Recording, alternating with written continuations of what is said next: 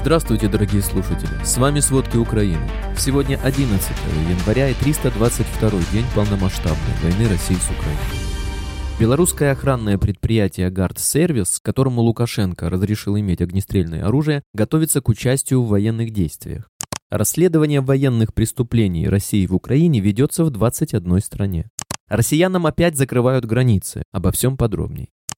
Вчера ВСУ атаковали 19 районов сосредоточения личного состава, вооружения и военной техники российской армии. Об этом говорится в вечерней сводке Генерального штаба ВСУ. В течение суток российские войска нанесли два ракетных удара и совершили семь обстрелов из реактивных систем залпового огня, в том числе по гражданской инфраструктуре Донецкой и Херсонской областей. Угроза нанесения авиационных и ракетных ударов по объектам критической инфраструктуры остается на всей территории Украины.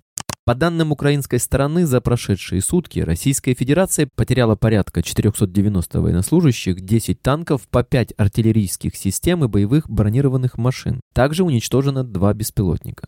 Вчера российские военные нанесли удары по Харькову и области. В регионе объявлена воздушная тревога. Об этом заявил глава Харьковской областной военной администрации Олег Сенегубов. Российские войска попали в местный склад фейерверков. Телеграм-каналы опубликовали соответствующее видео.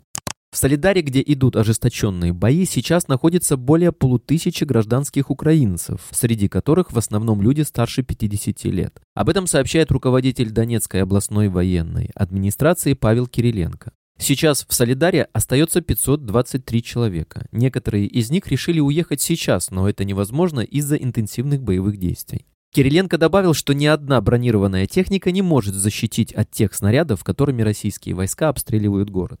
Кириленко отмечает, что у него нет достоверной информации о детях в Солидаре, но точно известно о стариках. По его словам, они живут в подвалах, в укрытиях, потому что в городе нет ни одного уцелевшего здания.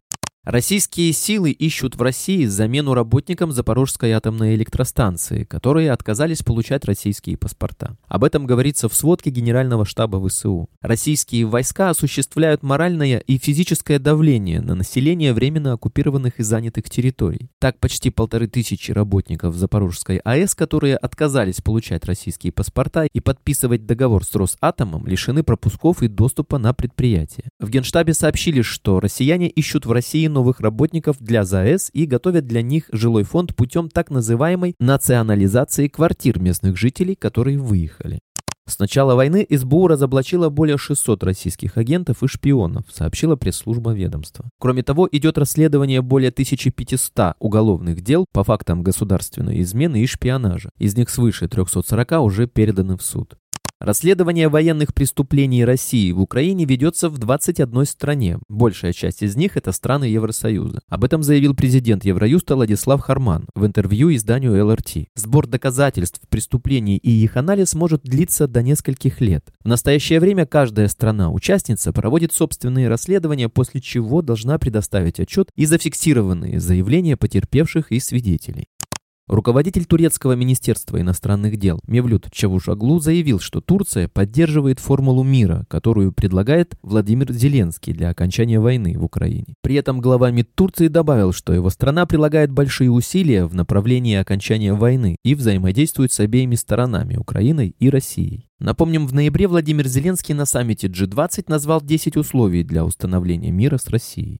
Уже в этом месяце Пакистан планирует отправить в Украину 159 контейнеров с боеприпасами в качестве военной помощи. Об этом сообщает издание Economic Times. Речь идет о 155 миллиметровых снарядах, зарядах для реактивных снарядов М4А2, запалах М82 и взрывателях ПДМ. Пакистан же может получить украинскую помощь по модернизации вертолетов Ми-17. Отмечается, что у Украины и Пакистана есть давние военно-промышленные связи. В период с 1991 по 2020 год Украина заключила с Пакистаном контракты на поставку вооружений на общую сумму около 1,6 миллиардов долларов. Пакистан закупил более 320 украинских танков Т-80 УТ.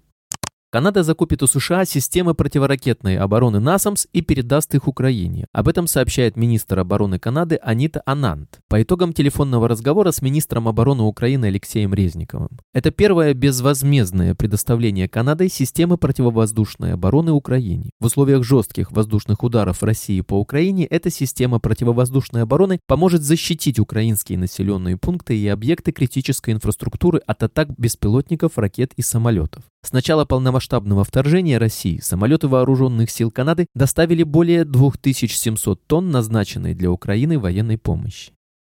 Министр иностранных дел Германии Анна-Лена Бербак вчера прибыла с неоглашенным визитом в Харьков, став первым членом правительства Германии, которая увидела эту территорию своими глазами. Из-за полномасштабного вторжения России в Украину Германия свела импорт российских энергоносителей к нулю и больше не зависит от газа, каменного угля и нефти из России заявили ранее в правительстве ФРГ. Тем не менее, дефицит газа Германии не грозит, а к весне ее газохранилища могут быть заполнены даже больше обычного. При нормальных для сезона температурах заполнение газовых хранилищ в Германии составит 65% к концу апреля, прогнозируют в объединении операторов немецких подземных хранилищ газа и водорода. Этот показатель существенно выше, чем в 2022 году. Тогда он составлял 26% на конец марта и 35% на конец апреля. Сейчас газохранилища заполнены на 91%. Белорусское охранное предприятие «Гардсервис», которому Лукашенко разрешил иметь огнестрельное оружие, готовится к участию в военных действиях. Об этом рассказал представитель Объединенного переходного кабинета оппозиции по обороне и нацбезопасности Валерий Сахащик. Он утверждает, что сотрудники Гардсервис проходят обучение на нескольких белорусских полигонах. За последнее время численность сотрудников ЧОП сильно выросла. Сахащик предполагает, что сейчас их может быть более тысячи человек. Подготовка и набор кадров длятся уже несколько месяцев. Персонал увеличили за счет офицеров, прапорщиков, сержантов и солдат, которые служили в силах специальных операций и в спецподразделениях силовых ведомств Беларуси. На территории Беларуси на данный момент не наблюдается перемещение российской техники и личного состава к границам с Украиной. Россия продолжает переброску частей в Беларусь и из нее на восточное направление Украины, сообщил во время телемарафона представитель Госпогранслужбы Андрей Демченко. По его словам, это продолжение нагнетения, чтобы придать большее значение этому направлению и заставить Украину держать необходимое число сил и средств вблизи границ с Белоруссией. Как добавил Демченко, пока не наблюдается создание такой ударной группировки, которая могла бы повторить прошлогоднее вторжение с этого направления в Украину. Белорусский парламент задним числом оформляет принятие закона об изъятии имущества у политически нелояльных граждан. Постановление о принятии документа от 21 декабря было опубликовано лишь сегодня, тогда как Александр Лукашенко подписал его 3 января. Таким образом, предполагают журналисты, парламент был поставлен перед фактом принятия закона без его ведома. Вчера вечером в городе Шебекино, Белгородской области России, прогремели взрывы. Местные власти жалуются на обстрел. Об этом сообщает губернатор Вячеслав Гладков. Он рассказал, что согласно предварительным данным, в результате обстрела двое пострадавших, мужчина и женщина. Российский губернатор добавил, что информация по разрушениям уточняется и все оперативные службы уже находятся на месте. Напомним, что во временно оккупированном Крыму опять слышали взрывы. Так называемый губернатор Севастополя Михаил Развожаев заявил о сбитии беспилотника силами ПВО ПВО.